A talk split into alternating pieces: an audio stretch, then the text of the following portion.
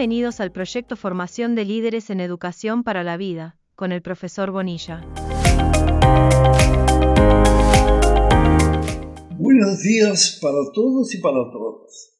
¿Quieres ser un líder, un guía o un agente de educación para la vida? Aquí está hablando el profesor José Bonilla a través de su audio 14 relativo justamente al proyecto de formación de líderes en educación para la vida. El asunto que vamos a tratar hoy es la oportunidad de cambios. Eh, la crisis eh, puede sernos útil, pues ella se torna una oportunidad de cambio, de transformación. Los chinos, por ejemplo, conciben la crisis de una manera más profunda que los occidentales. Para nosotros crisis siempre es una palabra ruin, amenazas o peligros que deseamos evitar y cuyas consecuencias podrán ser nefastas.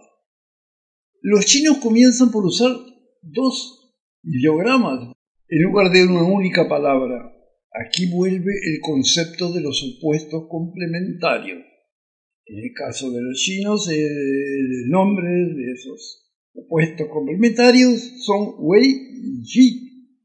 El primero, Wei, significa peligro, pero el segundo, oportunidad. De este modo, la crisis, ahora Wei Yi, tiene un significado doble. ¿Es una situación peligrosa? Sí, pero que por su vez genera una oportunidad de cambio que nos puede llevar a la solución de la crisis. Y esa oportunidad de cambio ya está impregnando la humanidad. La mayoría no lo percibe aún. Sin embargo, hay una minoría que la siente y opera conscientemente con ello.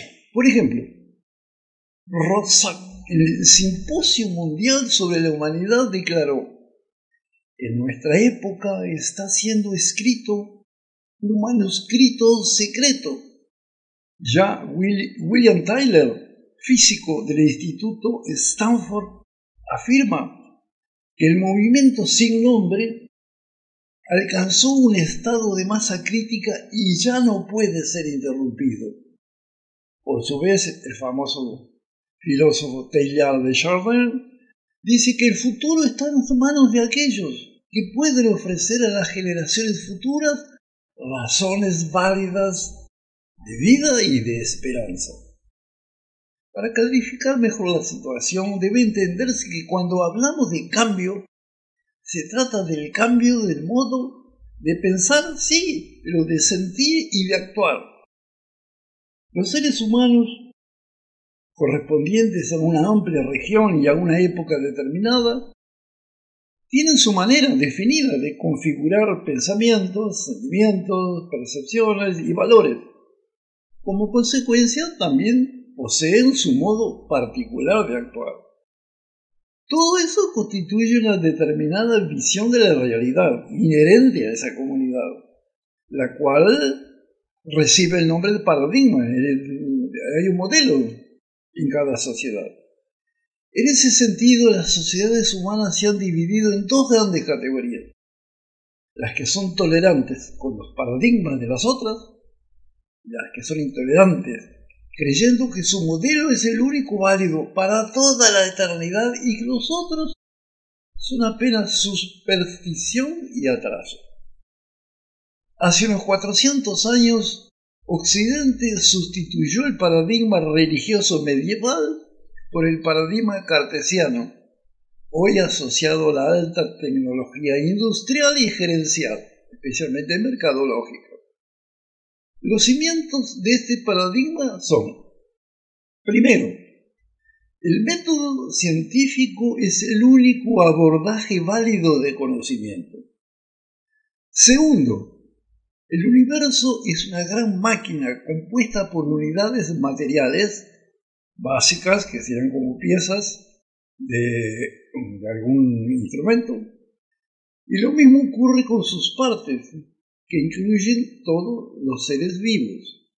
Tercero, La vida social es una lucha por la existencia. La competitividad en todos los niveles es lo que asegura el mantenimiento de la misma, o sea, de esa vida social y su progreso.